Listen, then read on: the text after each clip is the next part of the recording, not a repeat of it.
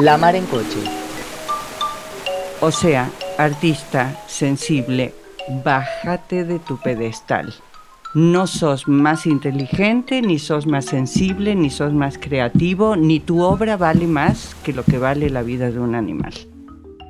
Liliana Felipe es música, vegana, feminista, antiespecista, clerofóbica, antitaurina, menopáusica, morena. Así se presenta en su cuenta de Twitter. Dice que no puede cantar en un lugar donde cocinan cadáveres, por eso, desde que la sala del Torcuato Tazo quitó la parrilla e incorporó un chef vegano, se siente más a gusto, además de sentirse más cerca del público. ¿Es cierto que hiciste sacar una parrilla que andaba dando vueltas por ahí? No, yo no la hice sacar. A mí cuando me invitó Agustina le dije yo no puedo ir porque no puedo cantar en un lugar donde estén cocinando cadáveres. No, no, ya no, no es, no es lo mío, digamos.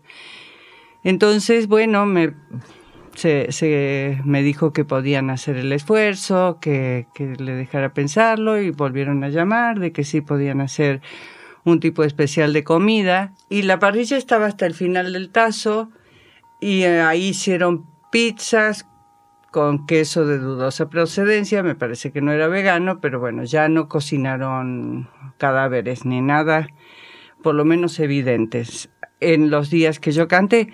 La segunda vez que volví, que volví a ser invitada, que fue el año pasado, la parrilla ya no estaba. Y esta vez, con la sorpresa de que esa zona donde estaba la parrilla, habían convertido en una sala como de libros, de lectura, de muy bonito está ese lugar. Eh, esta vez ya tenían un, un, chef vegano que preparó cosas muy ricas, en especial la gente estaba como muy emocionada de lo que comía también. Yo no, no te diré como que no, no, no me gusta mucho la idea de, de cantar después de que la gente come y eso. Pero acá es, un lugar muy bonito, el tazo, el piano está muy bien y como que se crea un ambiente muy cercano, muy íntimo cosa que no es muy, no, no lo podés hacer mucho en los teatros o eso, ¿no? Esto es más chiquito, es más personal, digamos. Me hace mucho acordar al lugar que tuvimos con Jesusa. Jesusa Rodríguez, su compañera desde hace casi 40 años, es la primera senadora lesbiana de México, pero parece que lo que más tensión provoca es que sea vegana. De todas maneras, el tema eh, animalismo, antiespecismo eh, apenas Jesús está empezando a, tocarlo. Jesús es la primera senadora lesbiana, cosa que ya ni no les mueve el tapete para nada, pero es la primera senadora vegana, lo que sí los tiene como muy así de qué es eso. Y además como que yo he sentido mucho como, como los jóvenes empiezan a seguir a Jesús diciendo, eso sí lo queremos seguir eso sí encaja en nosotros, en lo que estamos sintiendo. Y siento como que es muy interesante esa parte. Siento que Jesús tiene un tipo de información, una inteligencia que puede ser muy, que puede dar muchos elementos muy buenos. Por ejemplo, ella dijo, hizo una cápsula donde hay una comida típica en México que se llaman las carnitas que es carne de cerdo con hecha taco en tortillas, ¿no? Entonces Jesús comentó por un, por un historiador que leímos juntas que cuando Hernán Cortés finalmente venció en Teotihuacán, perdona, no en Teotihuacán, sino a la Ciudad de México, para celebrar tenían unos cerdos ahí, los mataron y lo que había de este lado eran unas tortillas y hicieron eso. Entonces Jesús solamente dijo que cada vez que alguien come tacos de carnitas, está celebrando la caída de Tenochtitlan, ¿no? O sea, el triunfo de los conquistadores. Y eso fue un sacudón muy fuerte, porque empezaron los bots y toda la gente y los intelectuales orgánicos y todos los, los que están en contra y los machirulos y los eh, derechistas y los machistas y los violentos a decir esta tipa está loca, esta está fumada, esta está... Pero mucha gente dijo, eh, ¿de verdad? Si es de verdad, voy a repensar. Yo no sabía que esto había ocurrido así. Porque siempre ese tipo de cosas se esconden mucho. Bueno, a mí esa me gustó mucho. Porque ya ella es Lady Carnitas. y la gente, ya todo el mundo dice que cada vez que han comido algo de eso, se les atraganta el taco y, se acuerdan de Jesús. A veces, pensando en la, industria de la alimentación que puede ser tan o más perversa que la farmacéutica incluso, ¿no? Van eh, juntas, ¿no? Van juntas y la vida depende de ellas en buena medida. Eh, bueno, a veces... Bueno, hasta que decís que no, hasta que, hasta que decidís que ya no depender de esas dos industrias, porque esa es una decisión... Eh, comienza siendo personal, luego ya deja de ser personal, pero vos podés decidir no ser prisionera de ellos. La mejor manera de perpetuar el patriarcado es comiendo un animal. Así canta su mensaje al activismo feminista y sostiene que no se puede exigir no ser oprimidas mientras estamos siendo opresoras. A mí me, vuelve como loca las ideólogas feministas o las, las sociólogas, las historiadoras, las que no ven el tema, que no ven que estamos paradas en sí sobre un matadero y no pretenden que nos responsabilicemos de eso. Y creo que hubo un grupo de mujeres jóvenes feministas el año pasado también en México, en Guadalajara, que fuimos a una marcha feminista, que ahí yo iba a dar un concierto el día siguiente. Y finalmente vi a un grupo de mujeres jóvenes con un cartel que dice, la justicia será feminista y antiespecista, si no, no será porque no se puede exigir no ser eh, oprimidas mientras estamos siendo opresoras, ¿no? Y ahí a mí me, pum, me cayó así, dije, ah, existe. Bueno, firmado Katia Faría. Busqué Katia Faría y es una mujer fantástica que acabo de conocer, acaba de estar en nuestra casa en, en México, fue a dar unas charlas, es una mujer jovencísima, con una mente brillante y bueno, se las recomiendo ampliamente, digamos. Es, ahí está cómo ella plantea que no, no puede existir el feminismo sin el antiespecismo. Eso va junto con pegado. Lo que te dicen es, no está en nuestra agenda eso. Mm, ahora me gustaría hacer un paralelo con eso, fíjate, y lo que es el, ¿se puede? ¿Tenemos tiempo? Por supuesto. Bueno, en, esta historia del, especismo hay dos puntos muy importantes. Uno, el 7 de julio del 2012, en Cambridge, se llama la Declaración de la Conciencia Animal o Declaración de Cambridge, donde se juntan unos tipos y tipas ahí muy importantes, neurocientíficos, biólogos, no sé qué, con este Stephen Hawking, uno de ellos. Y después de presentar muchos estudios, presentan toda la argumentación que dice, estaba un hombre muy importante ahí, Philip Lowe también. Todos los datos, la comprobación de que los animales, todos, incluidos los peces, tenemos conciencia. Es decir, sentimos, sufrimos, amamos, queremos comer esto, no queremos comer esto, queremos estar aquí y no allá, o con unos sí, sí y con otros no. O sea, tenemos conciencia. Esa es una. 7 de julio del 2012. La otra ocurrió, según yo, cuando yo me enteré de eso, pensé, el mundo debiera haberse detenido y replantearnos nuestra relación con los animales, ¿verdad? Pero no, no pasó nada. Este, segunda es 29 de marzo ahora, que hay un encuentro, seminario de, no sé si son juristas, sí, juristas en la Universidad de Toulon, en Francia, no Toulouse, Toulon, donde los tipos dicen, la ley tiene que acatar los avances científicos. O sea, la ley tiene que reconocer a todos los animales como personas físicas con derechos, con los derechos que cada especie necesite, quiera. Porque si la ley no lo hace, quiere decir que tenemos una ley a modo, una ley que solamente ejecuta lo, que, lo que las empresas, lo que las corporaciones, lo que los gobiernos dictan. Pero eso no es la ley. En ese sentido, se pone en duda toda la, plataforma de la ley. Mismo esto que te estoy diciendo, ¿me entendiste? Sí, claro. Mismo esto siento yo con las feministas que no le abren al capítulo antiespecista. En el movimiento feminista argentino ve el ápice el envión para el resto, más allá de lo que digan los diputados. Desde que empezó el movimiento y sobre todo el año pasado siento que Argentina fue así como el ápice de, de todos los movimientos de las mujeres en el mundo, no solamente aquí. O sea, ustedes dieron el envión para el resto y siento que eso continúa y hay que, hay que seguir. No importa lo que digan los diputados. Ellos van a siempre a, tirar abajo ese tipo de cosas, pero el movimiento ha crecido muchísimo. Claro, fue un bajonazo lo del año pasado, terrible, pero vamos, vamos para adelante. Nunca pensó que iba a ser un disco como el último, Liberación Animal. En este último trabajo dice que le ganó a la computadora y para su sorpresa hay dos canciones que le gustan muchísimo.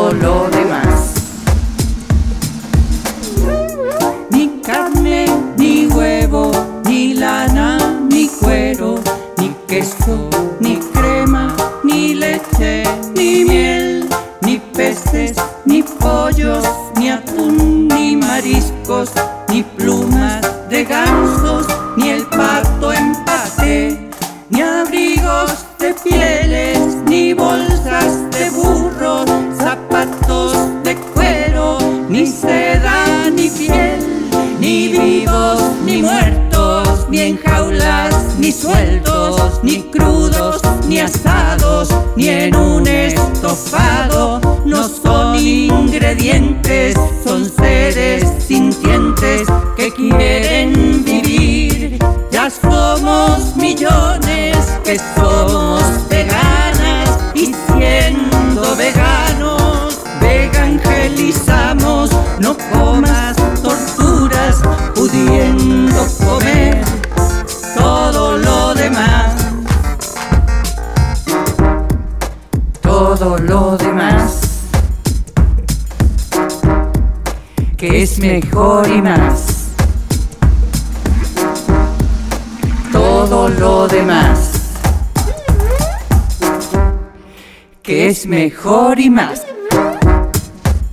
las organizaciones de derechos humanos cuando te escuchan? Digo, venís con una historia muy ligada a estas organizaciones también. Imagino que esta, esta impronta también se vuelca en diálogos con, diferentes organizaciones. ¿Qué pasa ahí? Yo soy como tía de muchos y todo el tiempo, muchas, y todo el tiempo he estado junto a ellos, ellas, pero no me quieren escuchar ahí este, siento como que eh, están cerrados al tema. O sea, opinan o tengo la sensación, si está cerrado, eh, eh, piensas que eres superior. No me vas a comparar con un cerdo. Desgraciadamente sí. y no sé quién quedará mejor parado. Desgraciadamente, y no, no, no es una cuestión personal mía, pero ¿por qué creerías que tu vida que la vida para ese pollo vale menos que tu vida para ti. A ver, eso ya supone una discriminación, vos estás opinando que sos superior. O sea, que tu dolor es más dolor. Pues el dolor no depende del tamaño de una, de una persona, ni depende de, de, de qué especie seas el dolor, cada quien lo siente igual. A cada quien siente el dolor que siente. No depende de tu especie. Que es mejor y más. Para empezar, la proteína animal no existe. Toda la proteína es de origen vegetal. O sea, cuando vos comes un animal, estás comiendo pasto eh, de, de segundas bocas, digamos. Eso es algo interesante, luego averiguarlo con nutriólogas y la cosa, pero la proteína animal no existe, esa es una de las grandes mentiras. Y luego cuando empezás a ver el, yo te diría, eh, últimamente, ni sé por qué, de dónde saqué yo todo esto, pero a mí me hizo un ¡pum! en el cerebro cuando yo me entero que eh, Trump hizo su fortuna vendiendo animales, se llamaban... Eh, Steak eh, Trump o algo así. Y luego, a Dilma la quitan del gobierno los dueños de los frigoríficos, mismos que imponen a Bolsonaro. En el sexenio anterior de México, la única empresa que creo que creció fue una cosa que se llama Su Carne, que son gentes muy cercanas o delincuentes de terribles y que empezaron a vender animales al mundo árabe. Ahora están investigando a una familia en México que son el monopolio del huevo, de los puercos y de los pollos, que se llama la familia Burs, que parece que se ha dedicado durante 30 años a desfalcar al Estado, a no pagar impuestos, etcétera. Son la mafia, vaya. Y a, y a Macri, ¿quién lo pone, quién lo unge o dónde lo ungen presidente? En la sociedad rural argentina. O sea, para mí es clarísimo que cuando te metes un animal en tu boca, estás apoyando a este grupo de la sociedad rural argentina, a la derecha recalcitrante, a los peores intereses, a, Trump y a todos sus, sus, sus achichincles, ¿no? Entonces, para mí es clarísimo, digamos, el plan de ellos no era eh, otra cosa que generar más pobreza. Pero los que hemos colaborado son los que siguen comiendo animales, son los que le siguen dando el poder a él.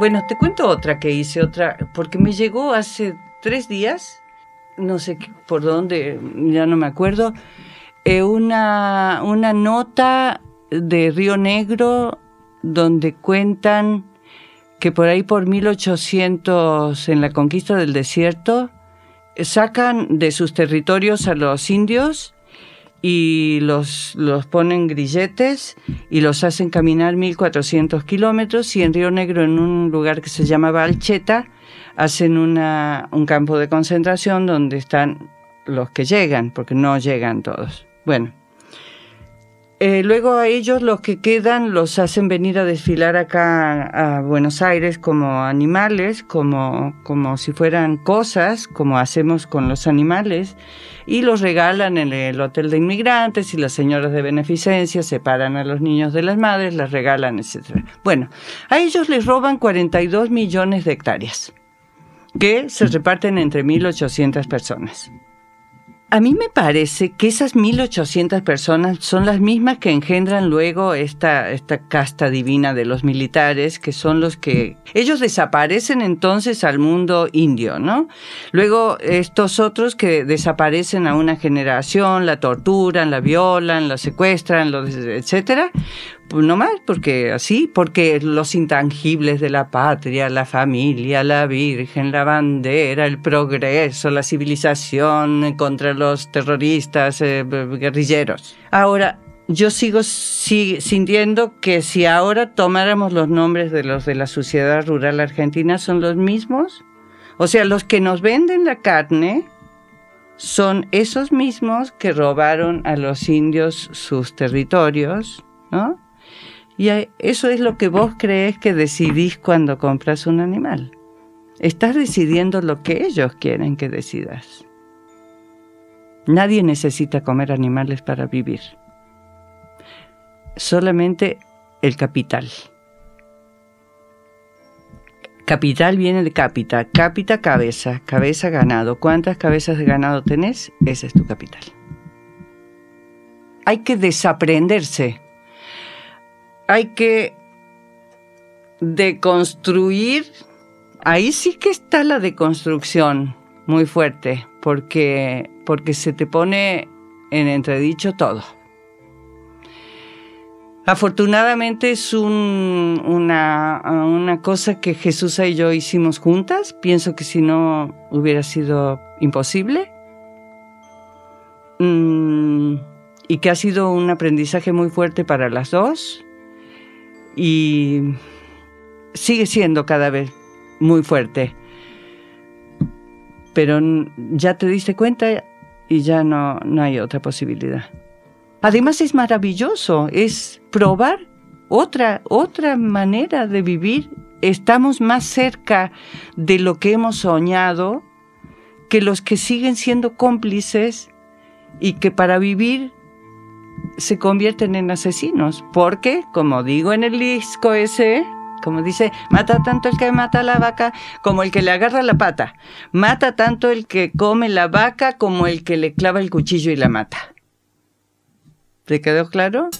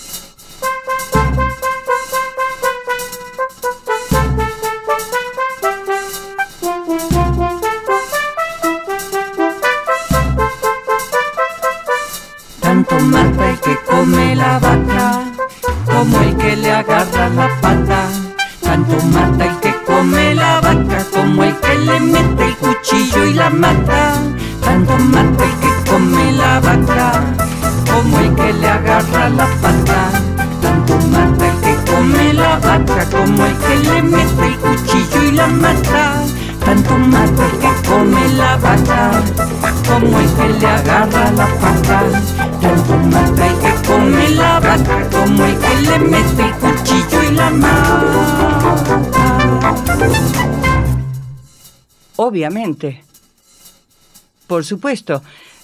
Además, el arte que no tiene compromiso político es aburridísimo. Con este tema del antiespecismo siempre digo, no hay poema, ni obra de teatro, ni programa de radio, ni, ni este, coreografía, ni novela, ni edificio, ni canción, ni Beethoven, ni Mozart, ni Don Atahualpa, ni, ni pintura, ni cuadro, ni nada, ni ninguna obra de arte vale la vida de un animal. Eso mismo llevado a la política. Un arte desligado de la política, ¿a quién sirve? Al, al, arte comercial, que, que vaciara de contenido todo, ¿no? Bueno, nosotras, vos que estás en una radio diferente o, o yo que tengo acceso a otras cosas, pienso que sabemos que existe otra música, otro arte, otras cosas. La gente que oye radio comercial pensará que esa es la música que, que es la que vale la pena, porque es terrible yo nunca había, yo no sabía lo que eran los Grammys. Y alguien se burló mucho de mí, entonces sí lo vi el año pasado. Y me dio mucha vergüenza porque sentí, es un premio a la música, ¿no? Donde se premia a los que no saben música. Y sentí como rarísimo, como, pues eso, vergüenza. Porque ¿qué, ¿qué le propones vos a la gente que está, que está estudiando música que no estudie? Porque le vas a premiar a lo que no.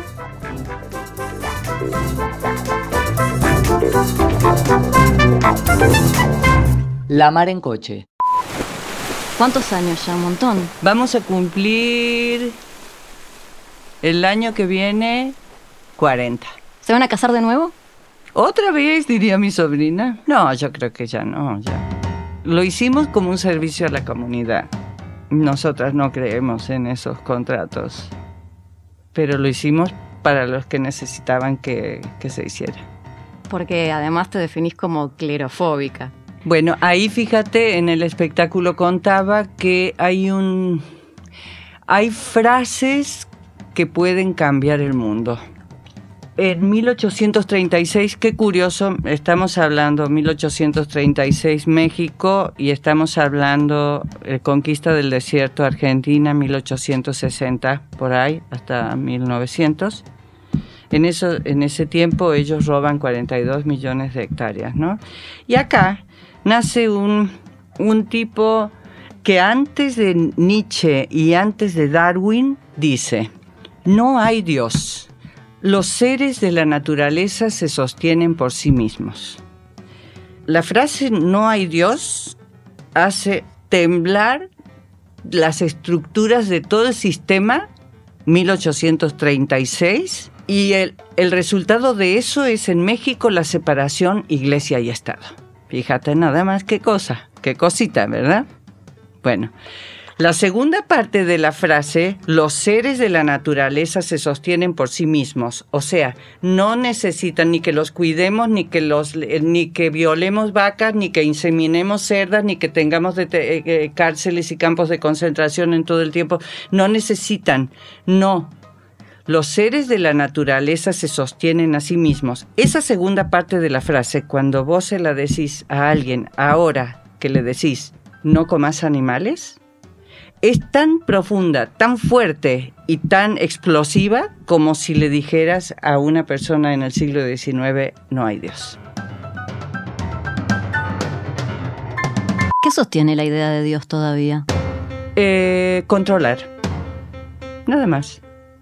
Es eso. Porque vos inventas un amigo imaginario, ponerle como querás, no quiero opinar los nombres, inventas un amigo imaginario y después qué le gusta a ese amigo imaginario y vos sos el encargado de, determinar qué sí le gusta y qué no le gusta. Y el que, el que vas a hacer que todos obedezcan lo que vos opinás que le gusta a tu amigo imaginario. En la cultura también, ¿eh? Igualito.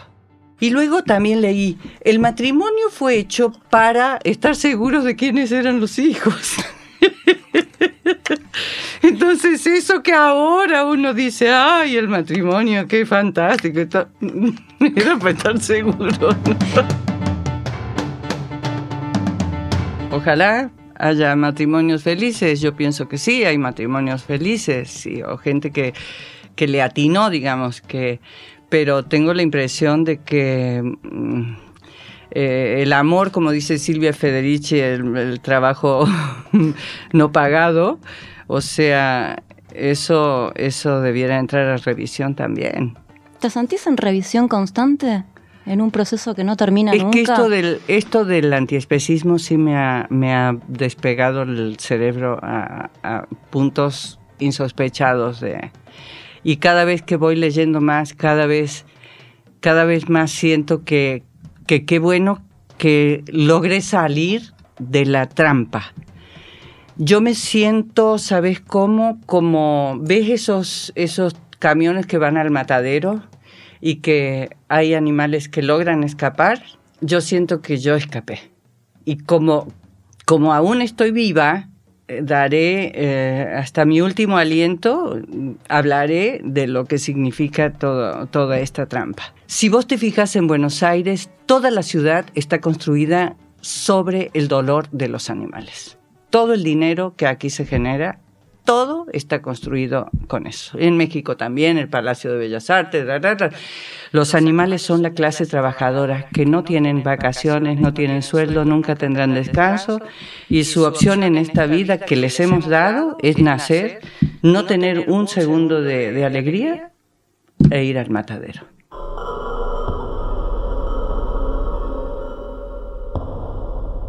Por eso yo exijo un poco que las mujeres eh, tomemos la, delantera, porque los hombres son los beneficiarios del sistema.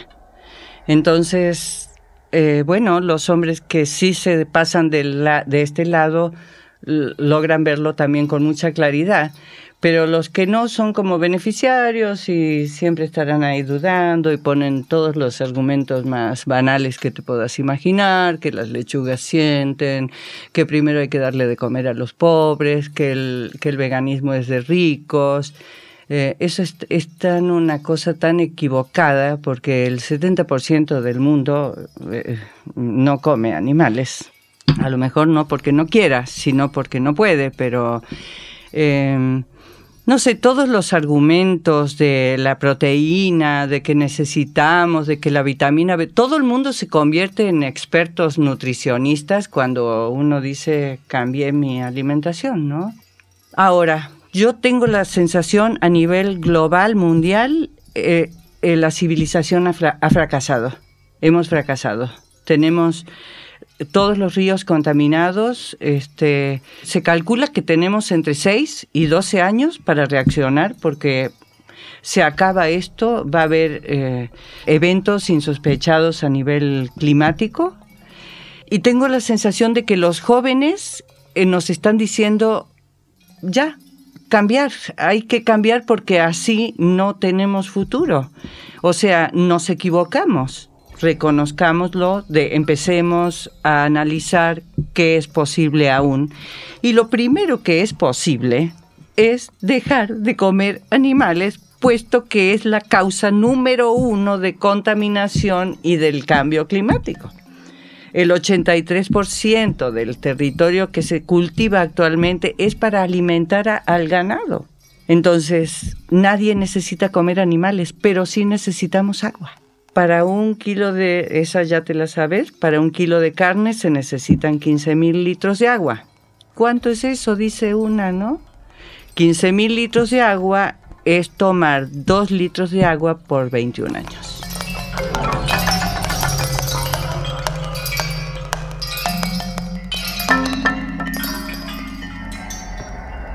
Además me impacta mucho ante toda esta matacinga de asesinatos eh, y, vacas engordadas y violadas a las que les desaparecen constantemente a sus hijos y que acaban los pollos metidos en licuadoras vivos y los otros que le cortan el pico y las cerdas encerradas en las jaulas, eh, eh, hay que dejar de ser cómplices, eso es todo. Y empieza, sí, cuesta mucho en la vida entender que hemos estado tan equivocados tan, tan, tan, tan. Em, el peor holocausto, el peor asesinato en masa, crimen, está ocurriendo ahora y, y somos, somos cómplices de eso.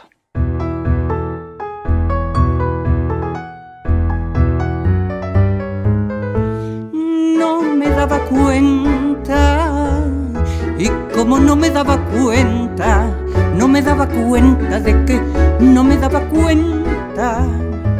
y cuando no me daba cuenta, no era una imbécil, solo era una idiota que no se daba cuenta.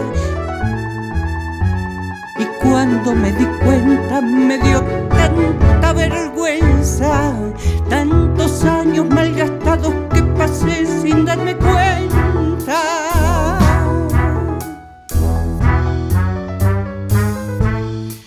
Hay mucha gente que se muere sin darse cuenta y hay otras como yo que nos dimos cuenta tarde, pero nos dimos cuenta. Y hay muchos que no quieren darse cuenta y los peores los que ya se dieron cuenta y siguen boludeando como quien no se da cuenta. Conviven con un burro, ¿cierto? Sí, tenemos, tenemos este, tres burros. ¿Hace mucho? Hace como cuatro años. ¿Es familia? Sí, es familia. Ellos son familia, sí. Es Sancho, luego llegó eh, Juana Inés y nació Rita hace dos meses y medio. Y es una cosa, Rita, eh, espectacular. ¿Por qué? Bueno, porque porque es una burrita que no conoce lo que es el, dolor, la angustia. Ella es eternamente feliz. Em, va, lo ves en su, en, su, en su tipo de movimientos, cómo corre, cómo, cómo te recibe, cómo es feliz. No, no, nunca nadie le ha hecho daño. A los otros sí, a Juana Inés era una burra muy maltratada, entonces al comienzo fue muy difícil que ella conviviera con nosotras. Eh, Sancho también, entonces pero esta burrita es alguien que esperamos a los tres darles eterna felicidad. Es como una vida retirada también, ¿no? De lo que significa la ciudad, el, el agite de, de, las ciudades. Bueno, no vivís exactamente en el DF. Eso te permite también tener otros momentos para, vamos a decir, inspiración. Eh, no, no, no. Ahí es, el campo es como trabajar, trabajar en el campo es eh, como que se... Yo, yo pienso que es una cuestión de mirada también, de tener más espacio para ver, para pensar. De repente hay silencios muy profundos.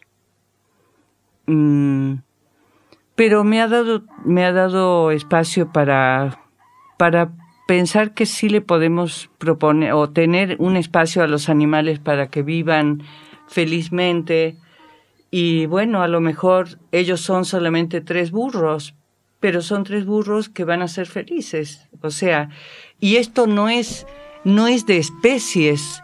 Eh, cuando, cuando me hacen daño a mí, me duele a mí, no le duele a la especie de, de los humanos. Es lo mismo con los animales. Los animales son personas, son cada quien es una persona. Y si yo puedo hacer felices a tres burros, eh, eso me hace muy feliz. A mí me fascina ver tres personas de otra especie que están todo el día en el campo felices, comiendo pasto y cagando. Esa es toda su actividad. Y ser felices. ¿Me explico? ¿Es otra forma de vivir en común la que en definitiva también nos traes? Yo creo que es una manera más ética de vivir y creo que es nada más y nada menos que evolución. Por eso insisto mucho con eso. Antes nos comíamos entre nosotros, después dejamos de hacerlo. Es que es lo mismo, digo, no hace tanto se vendían ahí en Parque Les Ama personas como vendemos animales. Es exactamente lo mismo. ¿Por qué los vendían? porque decían que no tenían alma, que sentían diferente, que no eran iguales a nosotros. Es lo mismo que dicen de los animales. Y es un vil negocio, nada más. Bueno, si llegara un empresario, seguramente diría, bueno, vamos a hacer que se, que se embarace de nuevo la, burra para tener muchos burros, porque tengo un amigo que, que, tiene una conexión con unos chinos que nos van a comprar los burros para que le quitemos la piel para hacer unas carteras. ¿Me explico? Esos son nuestros empresarios. Carol J. Adams, la autora de La política sexual de la carne, que lo pueden encontrar en internet, es una mujer eh, impresionante que dice los feminicidios, las violaciones a mujeres, es exactamente lo mismo que le hacemos a todos los animales en el matadero. Primero, cosificarlos. O sea, cuando te violan, no violan a una mujer, a una persona, violan un objeto, una cosa, algo. Al animal igual. Luego te, torturan, te matan, al animal igual, luego te destazan, te, te, eliminan o te meten en paquetes o lo que sea. ¿No te parece que estás un poquito gordita? A mí se me hace que puedes bajar la pancita. Nada de dulces ni de chatarra, nada de harinas ni procesados, nada de azúcar ni Coca-Cola, los carbohidratos ni regalados.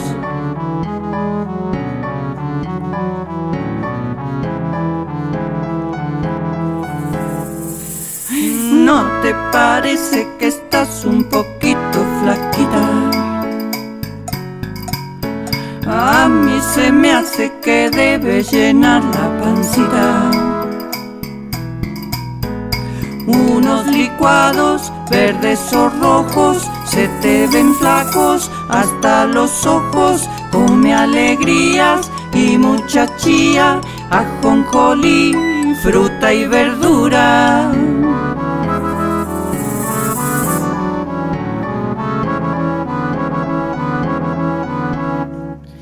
¿No te parece que estás un poquito enfermita? A mí se me hace que debes cuidar tu pancita. Nada de carnes, nada de lácteos, nada que sangre, nada que llore, nada que sufra, nada que muera, nada que te haga sentir su pena. ¿No te parece, mi amor, que ya estás grandecita? Habrá más música antiespecista entonces. Por sí, me voy a seguir, me voy a seguir, me voy a seguir. Incluso, este, eh, no sé, mm, iré ya siendo un poco más, más eficaz en, la selección de textos y cosas. ¿Y más eh, vinculada con el piano de nuevo por ahí? Bueno, lo que pasa es que ya no hay estudios con piano. ¿Cómo? No, no hay estudios con piano. Es muy difícil encontrar un estudio con piano. Así como lo hice. Tengo que encontrar una sala de concierto, contratar a un ingeniero, luego contratas un ingeniero y resulta que los ingenieros lo, que han escuchado es un piano eléctrico y lo graban como piano eléctrico. Pero bueno, ya, iré con el piano más adelante. Sí, el piano es un personaje increíble, como, como reaccionan eso el piano es un instrumento de percusión. Cuando vos veas que alguien le hace así a las teclas, este, se está autoengañando, no, no es de fricción el piano. Así se le hace a las cuerdas del violín o al, cello, pero al piano hacerle así, no, al piano es, es así. O sea, no, lo otro no, no existe, no. Pero yo veo a muchos pianistas que le dan la vuelta acá eso no, produce nada, ¿me explico? Es nada más una, tara que tienen o algo. Yo siento, eso, el, sistema, el mecanismo es un martillito que toca ahí.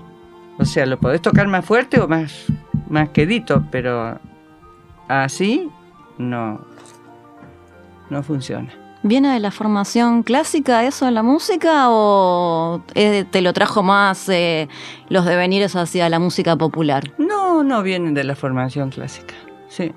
Sí, este, yo venía aquí a Buenos Aires cuando era muy jovencita. Me traían acá y iba a clases con un maestro por once que me hacía apoyar la mano en el piano arriba, acá, y me decía, bueno, tire la mano, ¿no? Este, y yo me pasaba así, ponías la mano acá en el piano, de pianos de estos verticales, y pa. Y llegaba a Villa María y mi papá me preguntaba, ¿y qué, qué hiciste? ¿Qué aprendiste? Y así a, a tirar la mano acá, pero la puta madre, decía, con lo que cuesta esto. Este, y luego la segunda clase era a una, a una nota, ¿no? Cae la mano, suponete mi. Mi. Bueno. Y mi papá estaba furibundo con el maestro, pero aprendí mucho con él. ¿Pasaste por otro instrumento? Toda mi vida he querido ser clarinetista, pero los perros salchichas no me han dejado. Siempre lloran, lloran y lloran, lloran. La relación es ahí con el piano, que... Sí, mejor ya. Sí, me quedé con el piano. Guardé el clarinete. Liliana, muchísimas gracias por este tiempo.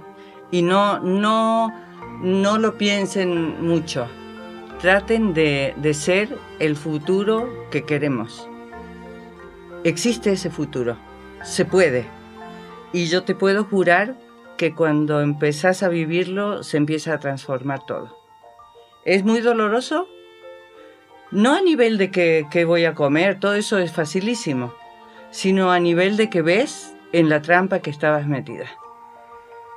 Entonces sálganse de esa trampa y sean, sean, sean justos y dejen de ser cómplices de lo peor de la humanidad que son los ganaderos, los criadores de animales, los dueños de las granjas industriales, la gente obligada a, trabajar de asesinos porque nosotros pagamos. O sea, quien mata a alguien es un asesino, estés pagando por hacerlo o haciéndolo vos.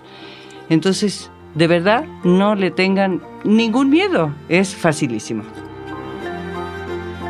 La Mar en Coche, podcast, en foco.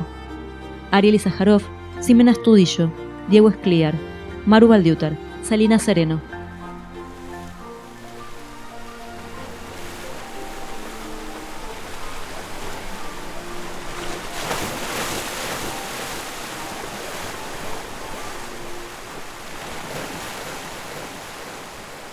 el camino es ese, no hay otras opciones. O, cambias tu alimentación o seguís siendo cómplice de ellos. Es facilísimo. Además, es, si te dijera que es algún sacrificio, te lo creo, pero es todo para bien. La mar en coche.